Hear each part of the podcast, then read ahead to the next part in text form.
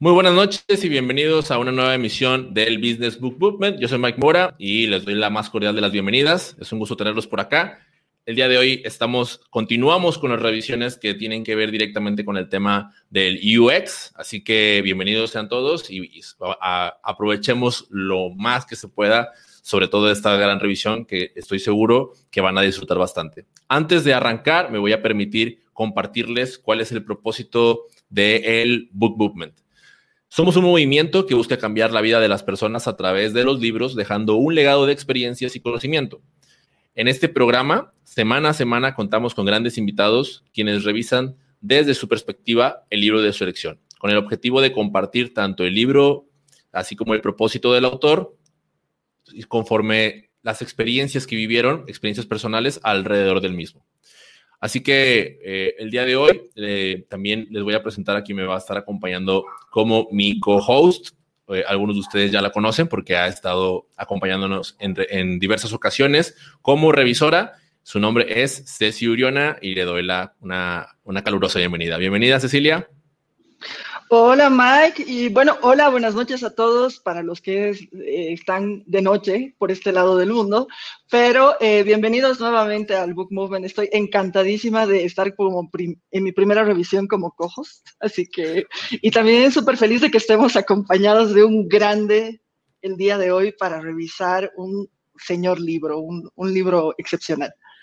Un, un, librazo y bueno, eh, en un momento les voy, a, les voy a compartir quién nos va a estar acompañando hoy como revisor, no sin antes explicarles un poquito de qué va, de qué va la, la revisión, la revisión del día de hoy. ¿okay? Lo primero que vamos a observar va a ser a nuestro revisor compartiendo el libro que eligió, el cual les adelanto que es el libro de Sprint. ¿okay?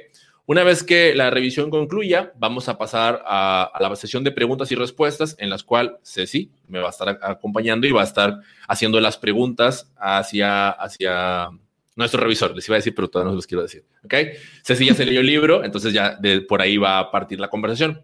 Y en ese momento va a ser un buen momento para que tú puedas, tú que estás del otro lado de la pantalla, puedas empezar a dejar tus preguntas en los comentarios de aquí de nuestro canal y al finalizar, o, ya casi al cierre, vamos a mostrarlos en vivo y en vivo se van a contestar todas las dudas que salgan. Así que estás súper invitado a formar parte de la conversación.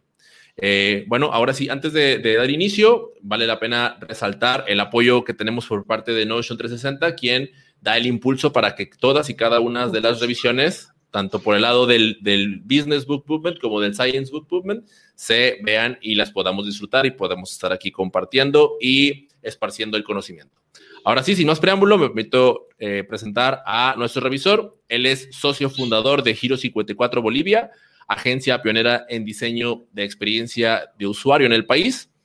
Él es Sergio Barberí, quien escribe, capacita y da charlas sobre UX e innovación en instituciones educativas, empresas y eventos de tecnología. Así que, bienvenido, Sergio.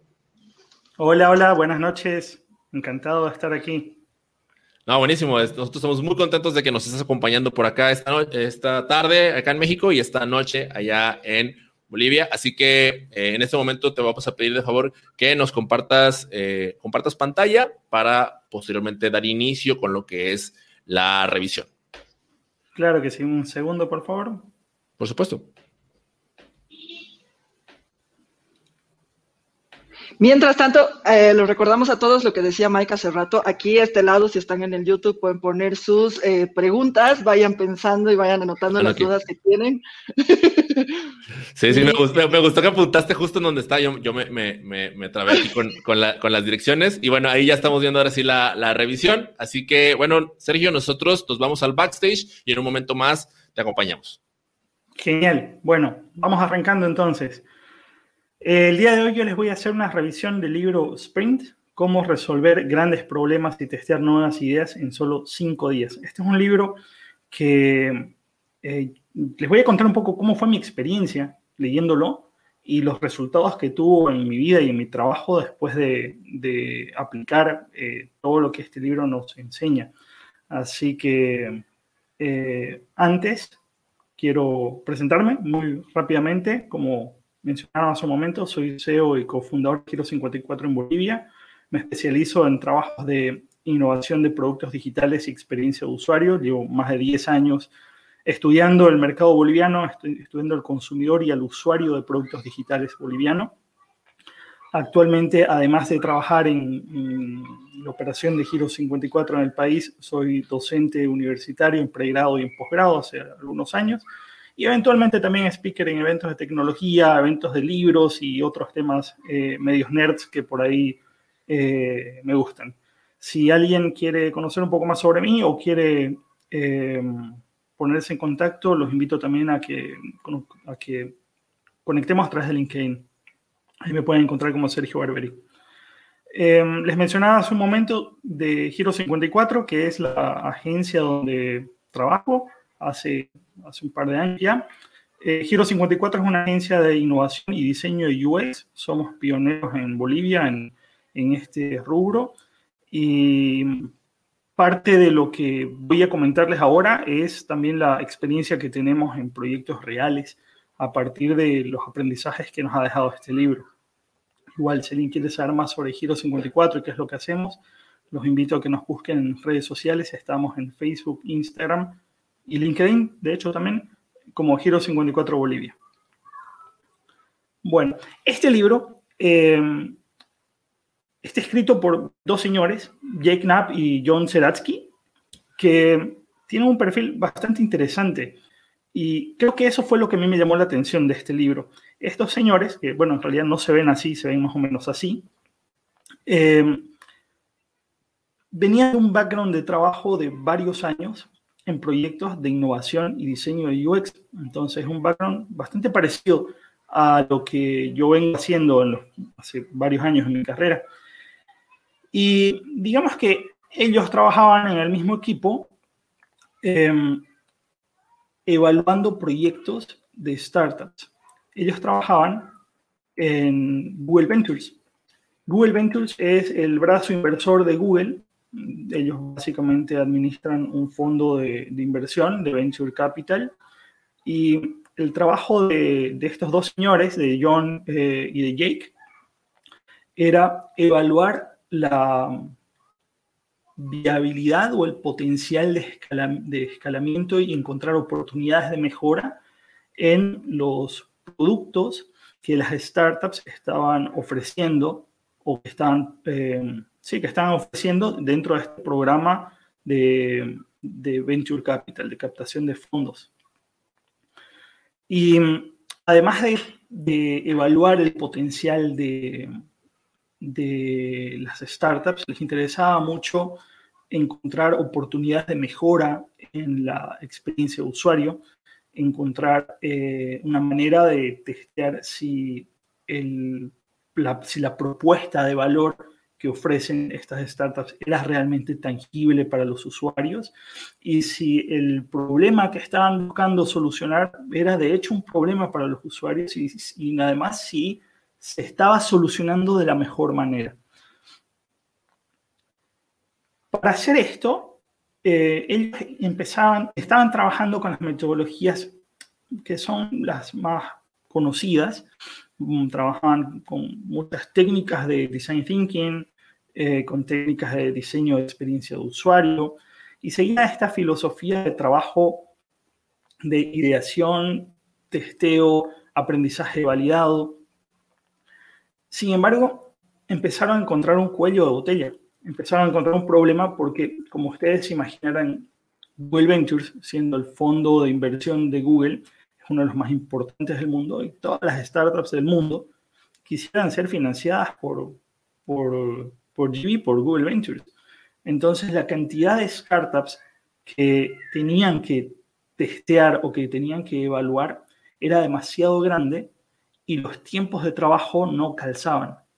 Entonces las metodologías y las formas de trabajar que estaban utilizando de pronto generaban un cuello de botella porque mm, no podían eh, darle la atención suficiente a todas. Y, el equipo de GB de Google Ventures tampoco quería dejar de evaluar a, todas porque eh, se corría el riesgo de que por ahí dejaban pasar algunas que tenían un gran potencial.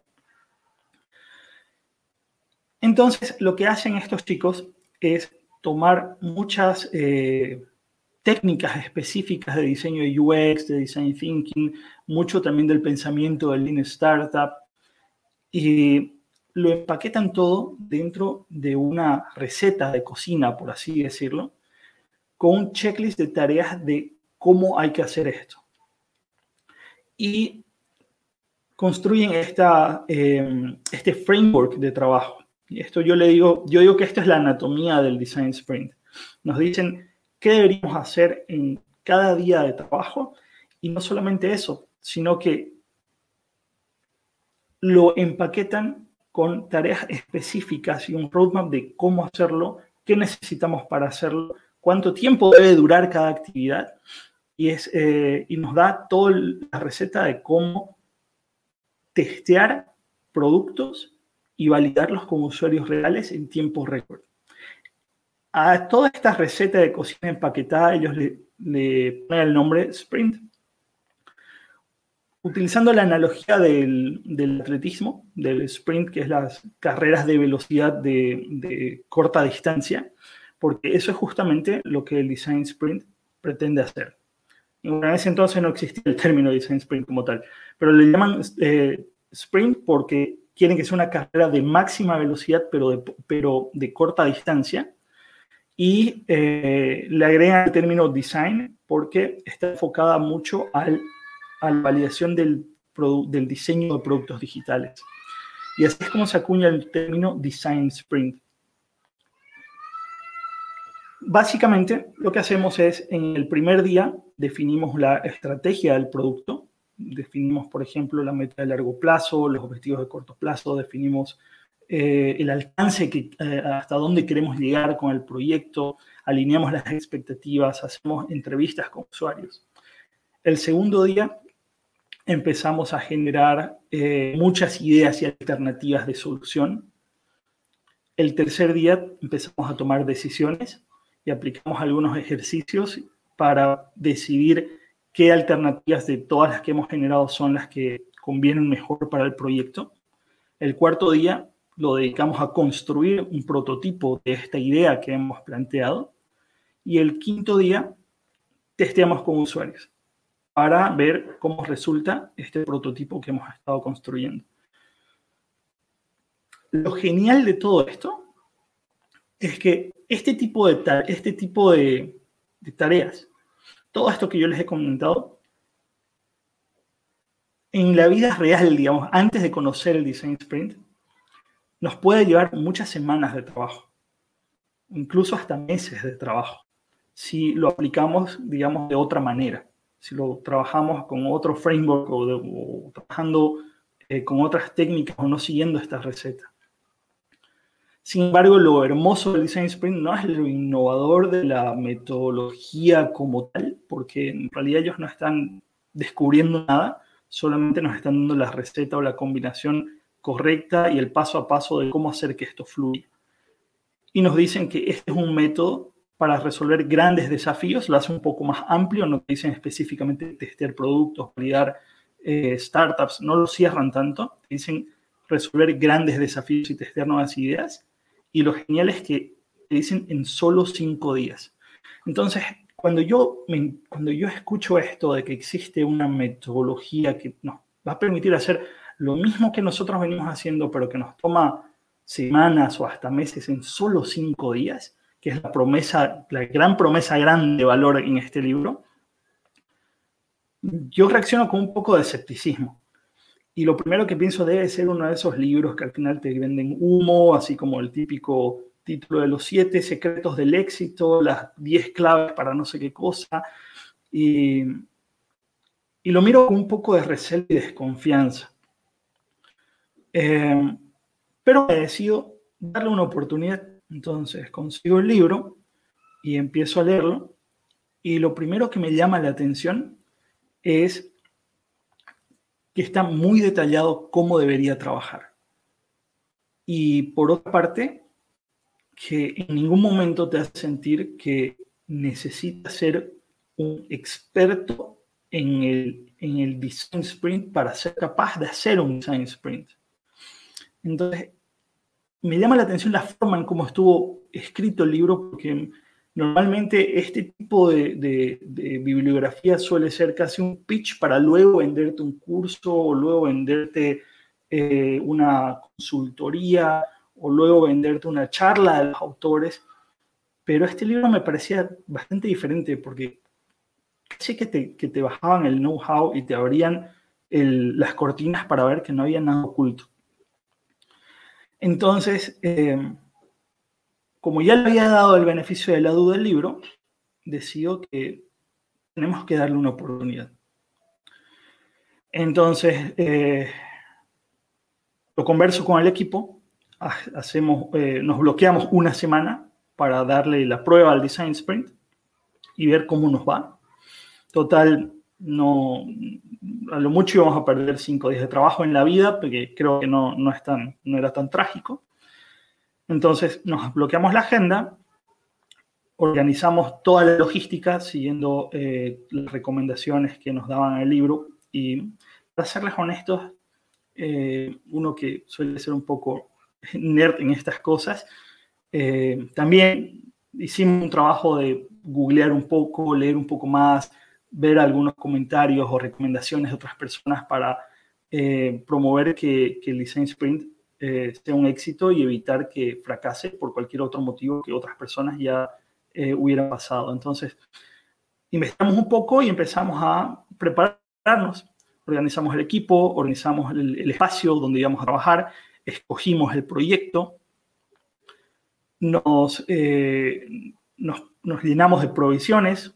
Por supuesto, el libro estaba en la mesa y como trabajamos con muchas técnicas ágiles en el Design Sprint, por supuesto los post-it, eh, hojas blancas, eh, algunos snacks para comer y teníamos todo listo. Entonces arrancamos, arrancamos el sprint y empezamos a ejecutar las tareas. Y el primer día fluyó súper bien. Al final del primer día empiezo a convencerme de que esto puede que resulte, pero todavía sigo pensando alguna trampita de haber, algo, algo podría no, ser exactamente como, como nos han contado que tiene que ser. Pasamos al segundo día y fluye muy bien.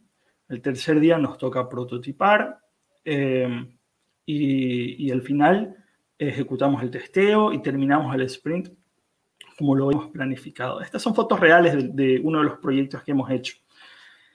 Y el resultado fue muy bueno fue muy, muy bueno, no solo porque generamos mucha sinergia en el equipo y además con el cliente, sino por la velocidad que alcanzamos al trabajar.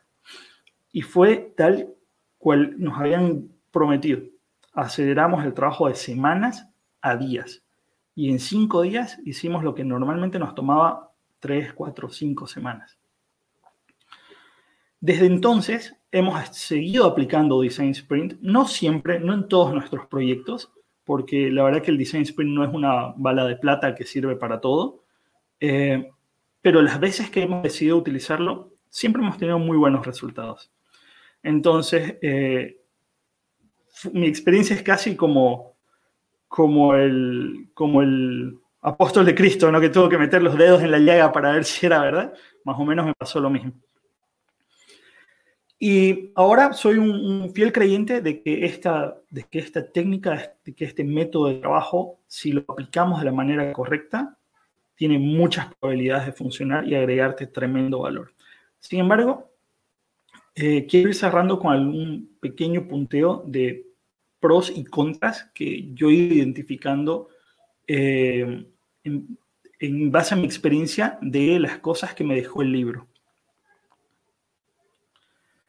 Como positivo, me parece que está muy bueno, que nos da un checklist muy detallado, paso a paso, de cómo hacerlo, con algunas recomendaciones incluso de qué cosas no hacer y con un nivel de detalle impresionante, desde cosas tan mínimas como planificar los, los snacks que vas a comer, que cualquiera podría pensar, ah, eso no importancia, pero sí te dan como un detalle de qué cosas deberías comer y qué cosas no deberías comer y te explican por qué sí y por qué no o qué tipo de materiales buscar, o qué cosas comprar, o qué cosas no comprar, por ejemplo.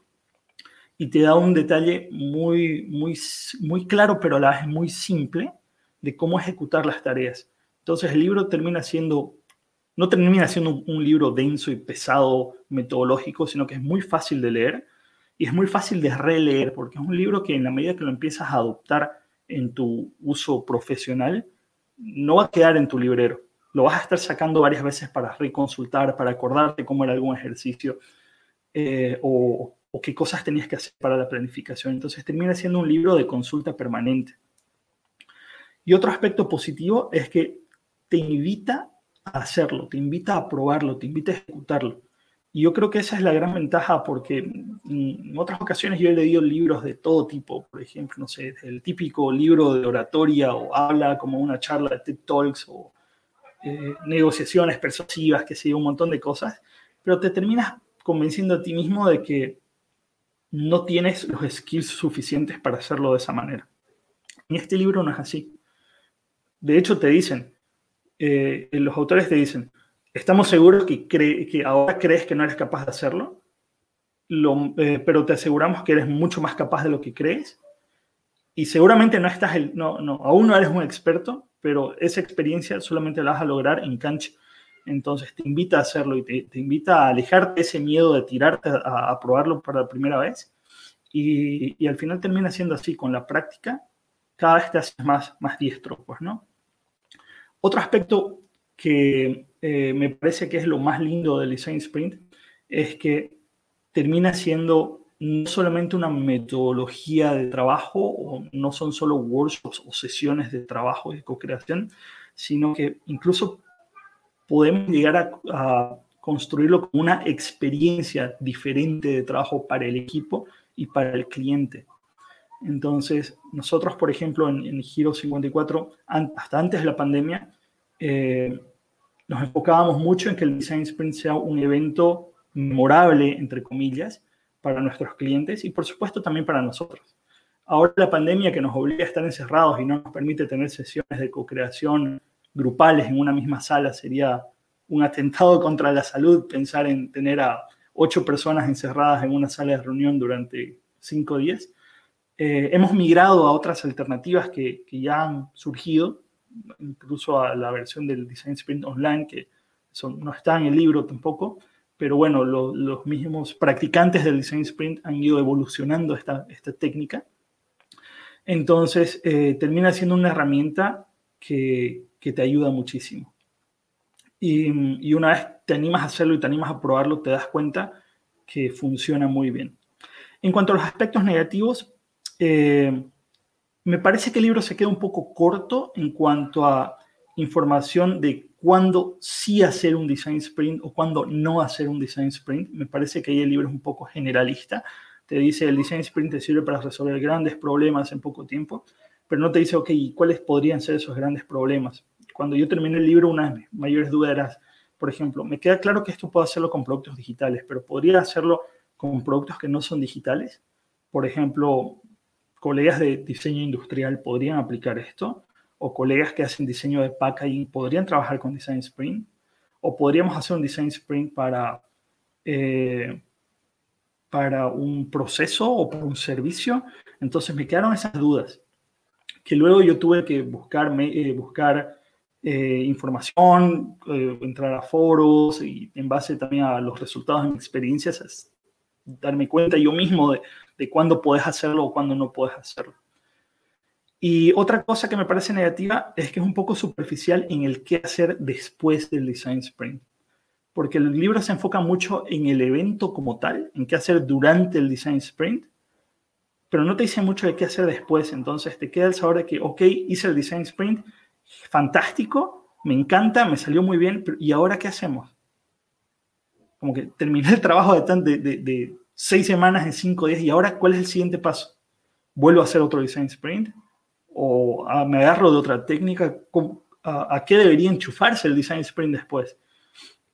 Eh, y me parece que el libro se queda un poco corto ahí.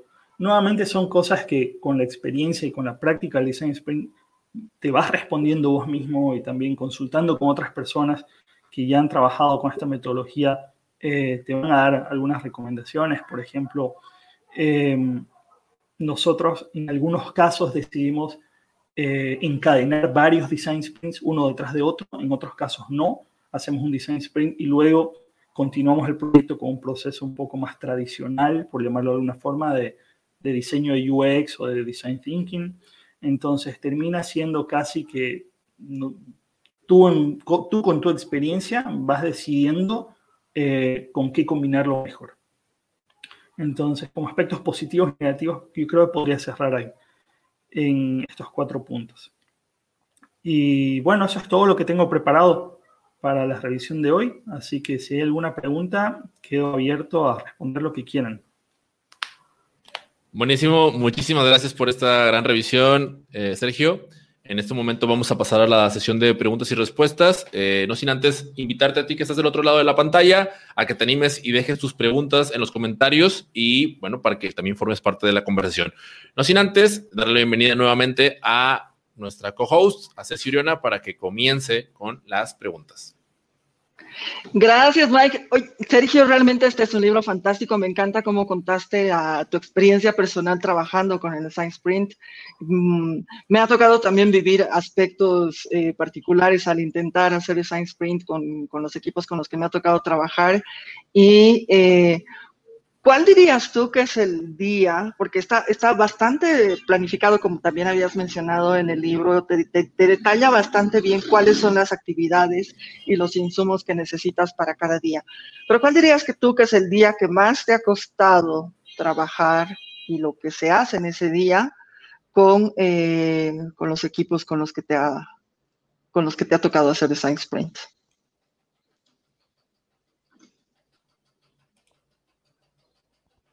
Lo más duro de, explicarle a un cliente qué tiene que hacer, de aterrizar, de llegar a un acuerdo o algo? Creo que, creo que fue muy difícil la pregunta porque se, nos frició. creo que, a ver, ahí, eh, Sergio, no sé si nos escuchas. Creo que ahí hubo. De hecho, yo también estoy como internet. Creo que Sergio está con algún problema de internet, pero eh, quizás comentarles un poquito eh, a partir de lo que Sergio comentó. Efectivamente, desde que estamos en la, en la época de pandemia, em, las reuniones presenciales se han vuelto muy complicadas. Entonces, eh, nosotros intentamos hacer design sprints online. Usamos, hay varias herramientas que se pueden utilizar para aplicar esta técnica. Y en el caso nuestro, que fue mi, o sea, yo había intentado hacer design sprint antes, hasta que Sergio vuelva les cuento un poquito de mi experiencia. Em, había intentado hacer Design Sprint con equipos físicos y entre las cosas que me había pasado es que yo me había leído el libro, tenía la cosa así súper clara en mi cabeza, pero quizás había fallado en comunicar al equipo lo que las expectativas de cada día. Entonces, habían como que gaps, no, no se terminó de completar la experiencia hasta que tuve a alguien que estaba en la misma cancha que yo, que fue como mi, fuimos, fuimos las dos impulsoras en el tema y pudimos hacer un design sprint por primera vez eh, virtual con, con, un público así muy interesante, público que nunca había hecho su design sprint y fue una experiencia fantástica. Sergio, estás de vuelta. Sí, perdón, tuve un pequeño corte con el wifi, pero ahí estoy de vuelta. No te preocupes, es justo, no, sé si nos estaba contando, no sé si lo escuchar, era la parte de, de, la, del pasar de lo presencial a lo, a, lo digital, pero antes, eh, pero antes de pasar a eso, porque me parece también un, un, muy buen tema, sobre todo con lo que, con lo que ya sabemos que pasó, este, ¿podrías repetir, por favor, Ceci, la, la, la pregunta que tenías eh, inicialmente? Sí, te, bueno, te estaba preguntando, Sergio, porque el libro es bastante práctico en las cosas que hay que hacer, pero te estaba preguntando si ha habido algún día alguno de los cinco días que te ha costado más aterrizar, que te ha costado más eh, llegar con el cliente o con el equipo a, un resultado de ese día? Sí, te cuento que sí. En lo personal, eh, siempre he sentido que el primer día es el más desafiante. El primer día consiste en definir la dirección hacia donde queremos que el equipo trabaje. Entonces, tenemos que alinearnos con el cliente para definir cuál es la meta de largo plazo, los objetivos de corto plazo, el alcance al que queremos llegar, tenemos sesiones de entrevistas con usuarios. Entonces, me parece que es el más desafiante porque si ese día nos hace bien, el resto de los días vamos a estar todos perdidos. Y por otro lado, muchas veces pasa que el mismo cliente no tiene claro cuál es su objetivo final, cuál es su meta a largo plazo. Son aspectos que, sobre todo cuando nos toca trabajar con emprendedores, eh, nunca se lo han preguntado. Así que llegamos a un punto donde es como que, ah, caray, nunca había pensado en eso y, que y, no saben qué responder y nosotros tampoco podemos sesgar esa, esa respuesta o dirigir a lo que nosotros queremos que sea o lo que nos imaginamos que debería ser. Entonces, para mí el primer día siempre es el más desafiante. Los demás no son intensos. El día de prototipado creo que es el más intenso, pero no el más difícil. Sí, sí, súper, Sergio, sí, eh, concuerdo plenamente. Y una cosa que, que, lo que mencionas, ¿no? Si la gente no tiene, o sea, si los, si los colaboradores que tienes, los emprendedores o el equipo con el que estás trabajando, eh, no, no, ha podido reflexionar sobre lo que quiere, eh, es bien difícil quiquear un proceso donde en cinco días tienes que sacar algo. Pero eh, también, también me ha pasado, y no sé si, si lo has vivido así, que también como es el primer día, a veces cuando, a veces cuando estás haciendo esto en remoto, y ahí un poquito con lo que estábamos contando antes, tienes que entrenar a la gente sobre las herramientas. Y entonces eso te come un poco más del tiempo de ese día. Sí, te cuento que, bueno, hay secretos que uno termina uh, descubriendo con la práctica. Por ejemplo, luego de, de, sentir eso que te decía con el día uno, nosotros eh, evitamos o, o, disminuimos riesgos eh, preinformando al equipo del cliente de lo que vamos a hacer y de las preguntas que les vamos a hacer para que ellos ya lo vayan meditando y lleguen un poco más digeridos, por ejemplo. Um, algo parecido hacemos con, con, el Design Sprint Online, que lástima que en el libro no, no, dicen nada del Design Sprint Online, porque cuando lo escribieron no existía el Design Sprint Online y no habían las herramientas tampoco. Las herramientas han evolucionado muchísimo en muy poco tiempo. Eh, con el Design Sprint Online, yo igual fui, fui súper escéptico. Me enamoré tanto del Design Sprint presencial y le tenía tanta fe que decía el, la versión online no puede ser igual, no, mm. no, no, no creo que, que, resulte. Y para la primera vez que lo hicimos, eh, trabajamos sin cliente, para, porque era tanta, sobre todo mi desconfianza, porque mi equipo decía, va a funcionar, va a funcionar recién. Eh, trabajamos sin cliente, simulando algunas eh, tareas y fluyó muy bien. Entonces, en un siguiente proyecto ya lo hicimos con cliente y funcionó igual, súper bien. Y, de ahí, eh, todo eh, el último año y hasta ahora, estamos haciendo solamente Design Sprints Online. Este, para ese tema puntual de las herramientas, igual nosotros hacemos como un, un pequeño training de 10, 15 minutos, que realmente no se necesita más que eso, para enseñarle al, al equipo del cliente los, el manejo básico de las herramientas y con eso quedamos tranquilos. Excelente. Mm, Sergio, y antes de leer el libro, ¿qué era lo que usabas para, para hacer que tus clientes lleguen a, un, a una idea de producto o a un producto para probar? Mira, igual hacíamos, hacíamos lo mismo, pero de una manera diferente, que terminaba siendo mucho más largo. Por ejemplo, teníamos sesiones de inmersión con el cliente, con, una serie de entrevistas con el equipo, eh, que nos tomaba toda esa inversión unos dos, tres días, por ejemplo. Eh, para nosotros alinearnos, teníamos, nosotros proponíamos algunas alternativas de diseño de productos que ellos aprobaban y así como que imponíamos un poco más y lo hacíamos todo. Después de, ejecutar el sprint, sentíamos que, sentimos hasta ahora que es casi en cámara lenta cuando trabajamos de la otra forma. Entonces, trabajamos de la misma manera, pero con una receta diferente. Y, para ser honesto, ahora también en muchos proyectos seguimos trabajando de esa forma. No es que, no es que usamos Design Sprint siempre, pero sí se, se nota la diferencia. Y, y, eso, bueno, en, en, hago una pausa breve en, la, en, las preguntas para invitar a todos. Ya saben, aquí al lado está su, su cuadro donde pueden poner las preguntas del público y pueden compartirnos lo que están pensando al escuchar este libro. Me encantó que dijiste que el valor de este libro era, lo puedo sacar en cinco días. Y creo que uno de los valores del sprint y de la idea del design sprint como tal es que te limita el tiempo. Entonces, te, hace dejar de, pensar demasiado en algunas cosas y te obliga a tomar decisiones en tiempo récord.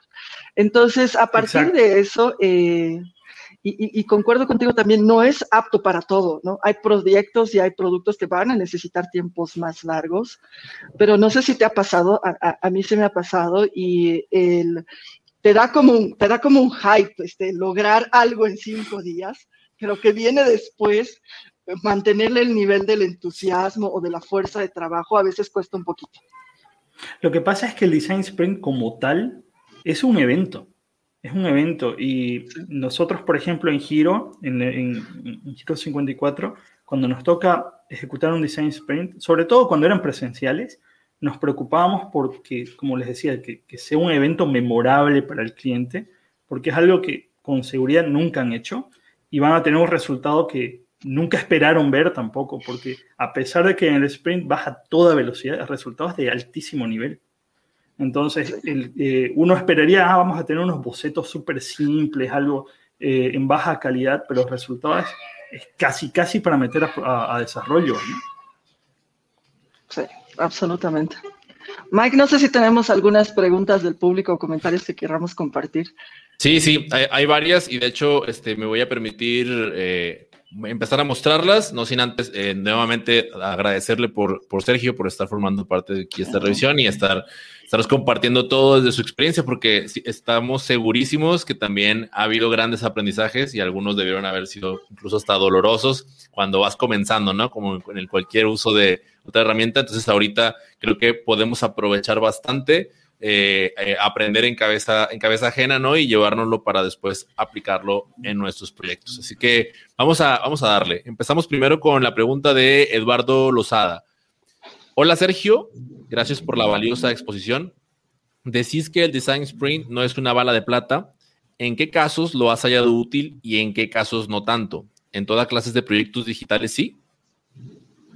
Ya, eh, genial. Gracias Eduardo por, por la consulta. Mira, eh, yo, yo creo que el design sprint no depende tanto del proyecto como tal, sino del equipo con quien te toca trabajar.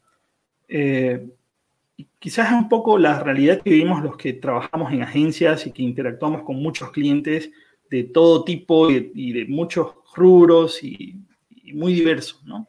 Entonces, por ejemplo, ¿Cómo decido yo si voy a hacer un proyecto con Design Sprint o no?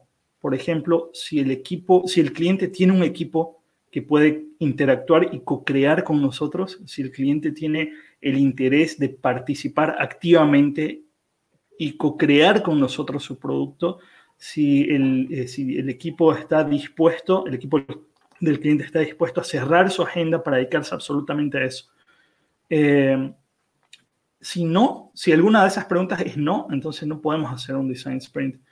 En el libro nos dicen, asegúrate de que tienes todo lo que necesitas para hacer un design sprint, sobre todo de que tienes a la gente involucrada eh, y, eh, y, con voluntad de, participar. Entonces, si no tenemos eso, no podemos hacer un design sprint.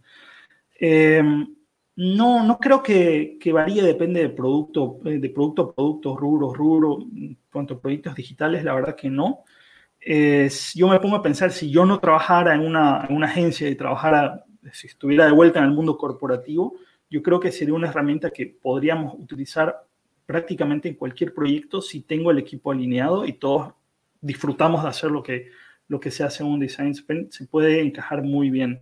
Por ejemplo, eh, si en alguna empresa hay equipos in-house de diseño de UX, eh, puede funcionar fantástico.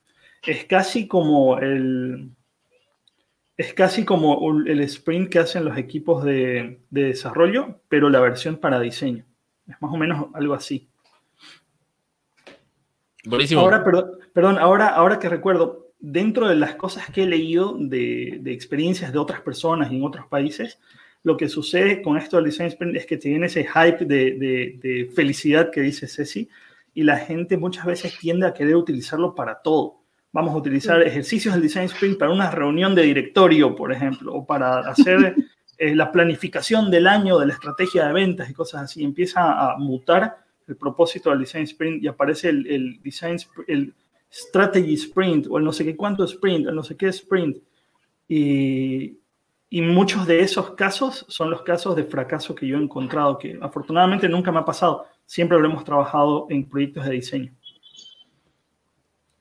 Ya, buenísimo. Este, es, un, es un, gran, un gran insight. Aquí eh, le voy a pedir a, Ceci que, que nos, nos, lea, por favor, la, la pregunta de Fer.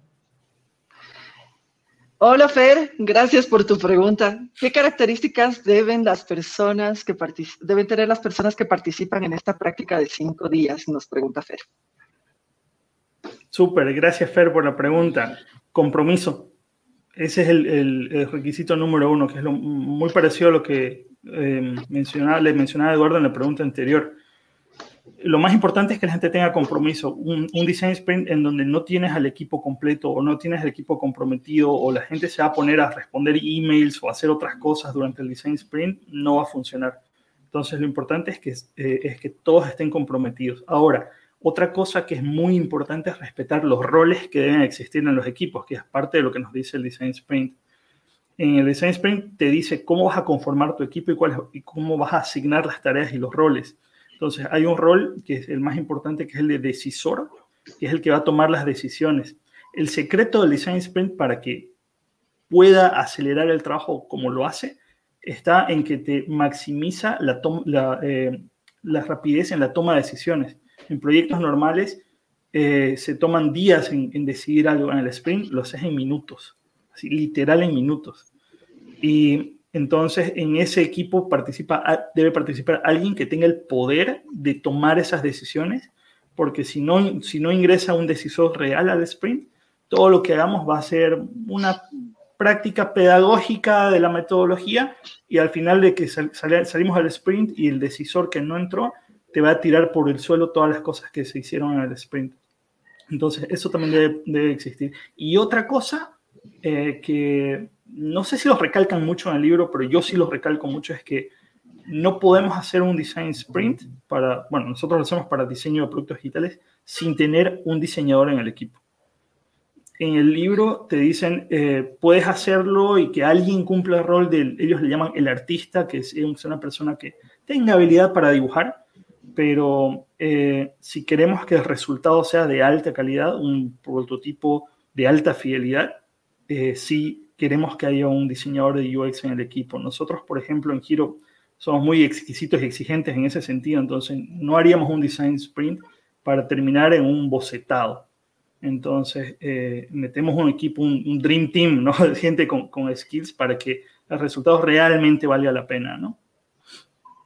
Súper importante eh, los dos temas que toca Sergio y quisiera añadir, ¿no? El, papel del decisor es tan importante que cuando tienes un equipo in-house, em, una de las cosas más difíciles, de al menos que me ha tocado vivir, de conseguir para, especialmente para tu primer design sprint, es que todo el mundo bloquee la agenda y que no estén trabajando mientras están haciendo el design sprint. Y eso es mucho más fácil cuando tienes a un decisor on board que te ayuda a decir, ok, todos van a dedicarle por lo menos estos dos días, especialmente el lunes y el martes, a la gente que tiene que estar ahí están ahí, ¿no?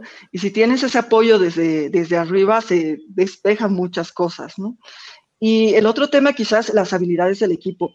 Eh, me ha tocado hacer design sprint con productos físicos en eventos de mm. emprendimiento y ha sido muy interesante el ejercicio porque es tan importante que el equipo tenga las habilidades técnicas para producir algo en un tiempo tan corto si no tienen las habilidades, lo que decías de no tener un diseñador, si no tienen las habilidades para hacer un producto, es un ejercicio, como dices, es un ejercicio pedagógico, mental, muy lindo, un buen hype, pero no existe un producto, un producto que puedas probar el viernes con clientes reales.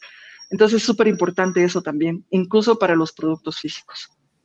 Sabes que yo nunca pude eh, aplicarlo en, en, un proyecto de productos físicos, no es algo a lo que nosotros nos dediquemos, pero siempre tuve la curiosidad y me alegra saber que alguien ya lo hizo y que encontró formas de que funcione y formas también de que no funcione, así que qué bueno saberlo. Igual, si algún día puedo participar, avísame, encantado voy como invitado y, y aprendo con ustedes. Claro que sí, Sergio, te, reclutamos y también a todos los que quieran participar del Book Movement, ya saben, déjenlo, entren al Discord y déjenlo en la servilleta. Tal vez podemos armar algo ahí en la comunidad. Sí, estará, estaría buenísimo. Y qué bueno, qué bueno que también esto se surgió justo, justo aquí, aquí en vivo, chicos. Eh, voy a permitirme compartirles una, una, una, pregunta más, no sin antes invitarlos a, a, los que están del otro lado a que dejen sus preguntas, a que aprovechen aquí. Tenemos a dos, o sea, las dos, que, las dos personas que están aquí trabajan con, en UX, trabajan con la metodología. entonces, entonces, entonces, aprovechémoslos y, saquémoslo, saquemos del mayor jugo, porque al menos yo estoy aquí como eh, literal, así estoy abajo de ustedes y me está cayendo así como decirlos mucho, mucho conocimiento, así que está, está, está buenísimo. Viene la pregunta ahora sí, la, la de Leo. Eh, ¿Cuáles son las dificultades más grandes que te costaron a la hora de implementar un design sprint? ¿O dónde típicamente fallan los sprints si, se, si no se cumplen a rajatabla? ¿Y qué hacer en...? Bueno, ya hizo tres preguntas. Entonces vamos primero con las dos primeras y luego ya cerramos con la, la tercera. Ok, gracias Leo. Mm, yo creo que la mayor dificultad es lo que veníamos conversando hace un momento, el asegurar el compromiso de la participación de todos, que, que, la gente que entra al sprint se dedique al sprint y, que, no se, que, no esperen hacer otras cosas, que no esperen responder correos, que no esperen estar chateando en WhatsApp. Nosotros cuando arrancamos un design sprint, antes de arrancar, eh, pedimos que todos guarden todo y nadie tiene ni celulares ni computadoras, celulares en modo avión, así nos encerramos en una cueva literalmente a trabajar, eh, porque si vamos a acelerar las decisiones que toman días a minutos, entonces la equivalencia es cada minuto que estás escribiendo un chat o que estás escribiendo un correo, que estás haciendo otras cosas, equivale a días de trabajo que estamos desperdiciando. Entonces creo que eso es el compromiso. Después lo demás no.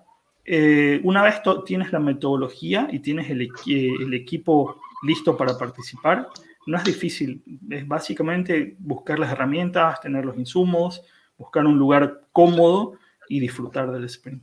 Eso creo que es lo más, lo, lo, lo más importante. Y hay una segunda pregunta de Leo que no alcancé a leerla. Ah, sí, claro, permíteme, déjame volver a mostrarla. Nos decía, eh, ¿Dónde típicamente fallan los sprints si no se cumplen a rajatabla y qué hacer en estos casos? Ok.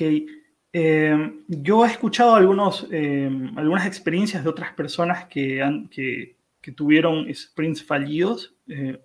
Afortunadamente yo todavía no, no, no he tenido un, problema de ese tipo, pero igual uno aprende ¿no? de, los errores de los demás. he escuchado casos, por ejemplo, donde eh, el moderador, el rol del moderador, por ejemplo, que es el que dirige las, las actividades y, guía a todos uno, cada uno de los que hay que hacer, no se conoce las actividades, por ejemplo. O porque hicimos el sprint y no hay nadie que sepa diseñar en el equipo, por ejemplo. Entonces, yo creo que si omitimos algunas, incumplimos algunas de las reglas, hay mucho mayor chance de que esto falle. Pero en la medida que lo cumples eh, a rajatabla y además te enriqueces de experiencias de otras personas, eh, es, es, muy improbable que salga mal. Perfecto, por ahí nos, nos, comenta Leo que lo más difícil es encontrar la cueva para trabajar. Bien, me permito eh, en esta pequeña pausita eh, hacerles un anuncio muy importante. Y es que, eh, bueno, Notion 360, uh, en conjunto con Sergio Barberi, estamos por, por lanzar nuestro segundo curso y este es el curso de Design Sprint. Entonces, eh, para la gente que nos está viendo en, en, este momento o nos está escuchando en forma posterior, si los queremos invitar a todos, en este momento estamos dejando el enlace a la landing page para que los lleva directamente a, a inscribirse previamente al curso. Y bueno, pues para que lo puedan aprovechar, estaremos, Sergio estará dando un curso con nosotros que empezará el próximo 23 de agosto. Eh, debido a esto, evidentemente, como eh, podrán estar notando, hemos estado hablando del tema de UX y bueno, y ahora sí que cuando el 23 de agosto ya cerramos con la parte más mejor todavía y más dura, que es el curso de Design Sprint para que lo puedan aplicar dentro de sus emprendimientos y sus empresas. Entonces, no sé si Sergio pudieras compartirnos ahorita un poquito más acerca de lo que podemos esperar dentro del curso. Claro que sí, esa era la sorpresa de la noche. Eh, bueno, el, este masterclass de Design Sprint que estamos organizando busca eh, compartirles las herramientas, secretos, tips y experiencias para que ustedes puedan empezar a organizar sus propios design sprints en sus, con sus equipos de trabajo.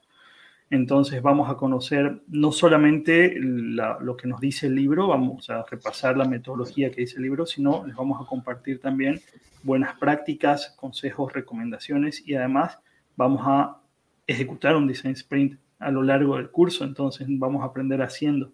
El objetivo es que los participantes salgan del curso sabiendo perfectamente cómo hacer esto y con todas las habilidades y la confianza suficiente para el día siguiente implementarlo en sus equipos de trabajo. Buenísimo. Eh, eh, también informarle a las personas que lo que hacemos son cursos de cohort based, en donde vamos a través de distintos retos, vamos creando un producto, un producto final, que en este caso sería el Design Sprint. Y bueno, aquí, por ejemplo, Fer nos pregunta que si en el taller van a poder hacer un sprint en vivo o será más teórico para conocer las herramientas. No, no será tan teórico. Por supuesto, vamos a tener una parte teórica como una base, un sustento de lo que vamos a hacer, pero será muy práctico y será con herramientas digitales, será todo online. Eh, como mencionamos hace un momento, en el, sprint termina, el design sprint evoluciona mucho desde el, desde el libro original hasta lo que se viene haciendo actualmente. Nace, por ejemplo, después de la versión original del libro, nace el, el sprint 2.0 que ya no se hace en cinco días, que se hace en cuatro días, después nace, aparece el 3.0, que lo hacen en tres días, después aparece la versión de medio sprint, donde hacemos una cosa y después ya no hacemos otras, aparece la versión online, entonces del libro a lo que sucede hoy ha cambiado muchísimo. Ah, y, es importante que conozcamos las diferencias para saber cuándo usar uno, cuándo usar el otro, cuándo no usarlos. Eh, y vamos a practicar con herramientas que son las mismas que utilizamos nosotros en Giro 54 para hacer eh, design sprints remotos, por supuesto. Perfecto, bueno, ahora sí que eh, gracias, gracias Sergio por, compartirnos toda, toda, esa información. Los esperamos, los esperamos en el curso, esperamos que se puedan registrar. Estará el enlace también en, la descripción del video y ahorita, por supuesto, en los comentarios. Y bien, ya para, ir cerrando, me gustaría que, que fuéramos eh, cerrando con conclusiones. En este caso, me gustaría iniciar con, contigo, Ceci, y de ahí después pasar a las conclusiones con Sergio Barberi. Gracias, Mike. Bueno, em, me pasó lo mismo que a Sergio, que comentaba que cómo es que esto se puede hacer que saquemos un producto en cinco días. Así que aprovechen de probar el Design Sprint. Si pueden anotarse al curso, anótense al curso. Em, pero tienen que hacer la prueba de esta herramienta. Realmente hay un antes y un después de intentar hacer un Design Sprint y es totalmente recomendable para mí. El libro te lo describe paso a paso, inclusive en la página del libro pueden encontrar recomendaciones de Jake Knapp con las experiencias que ya ha ido acumulando eh, después de eso para hacer el Science Sprints online. Y em, obviamente hay muchas más, hay mucha riqueza de, experiencias que se pueden encontrar eh, leyendo las, eh, actividades de otras agencias y de agencias alrededor del mundo y también desde luego participar del curso con Sergio. Así que totalmente, un libro absolutamente recomendable. Buenísimo. Eh, adelante, Sergio, con tus conclusiones. Súper. Sí, yo los invito a que compren el libro, lean el libro, consigan el libro, como sea, descubran esta técnica del design sprint. Eh, funciona. Soy, soy, soy creyente y soy eh, soy testimonio vivo de que el Design Sprint funciona muy bien. Eh, anímense a hacerlo, anímense a probarlo. No se queden solamente con lo que les dé el libro, porque como les digo, el libro no es tan, no es tan, tan viejo, tiene unos pocos años, pero en esos pocos años ha evolucionado muchísimo. Entonces, eh, esa es la riqueza de, del curso, ¿no? que te va a decir todas las otras cosas que desde el libro hasta hoy han estado apareciendo y las cosas que están funcionando mejor ahora. Perfecto, muchísimas gracias, muchísimas gracias a ti que estás del otro lado de la pantalla y nos has acompañado. Eh, en este momento está pasando por aquí abajito el banner eh, con el enlace al Discord, que es ah, justo hacia donde nos vamos a retirar para darle continuidad a esta conversación. Eh, me voy a permitir compartirles este, de forma muy breve en qué consiste eh, lo que es el Discord y, así se animen a charlar junto con nosotros. Entonces, este es el, este es el Discord, es la, es la plataforma en la cual interactuamos con nuestra comunidad. Eh, una vez que ingreses al enlace, vas a poder eh, ingresar, vas a poder entrar y vas a recibir aquí la bienvenida por parte de, de Misix. Y luego, ya una vez que estés aquí, vas a buscar la pestañita que dice Café Buquero y dentro del Café Buquero vas a dar clic en donde dice Café y aquí mismo ya podrás estar directamente entrando a la conversación, en donde podrás estar, eh, vamos a continuar la conversación junto con Sergio, justamente hablando un poquito más eh, a fondo de las experiencias que, eh, que Sergio ha tenido y que ustedes también han tenido y compartiéndonos sus dudas respecto al uso de la herramienta de Design Spring.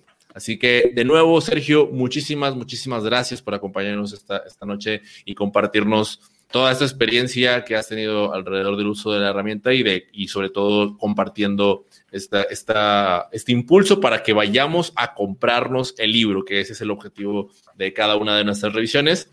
Y por supuesto también muchísimas gracias, Ceci, por, por estrenarte el día de hoy con nosotros como, como co-host. Esperamos que, que estés en más ocasiones. Sabemos que también el, tema del tiempo es, es, es, es complicado, pero eh, esperemos de corazón que te podamos tener de nuevo por acá, que también la hemos disfrutado muchísimo que hayas participado como co-host. Muchas gracias a los dos chicos, de verdad. Nos vamos al Discord. Yo soy Mike Mora y les deseamos que pasen muy buenas noches. Chao, chao. Gracias a todos. Chao, chao. Bye.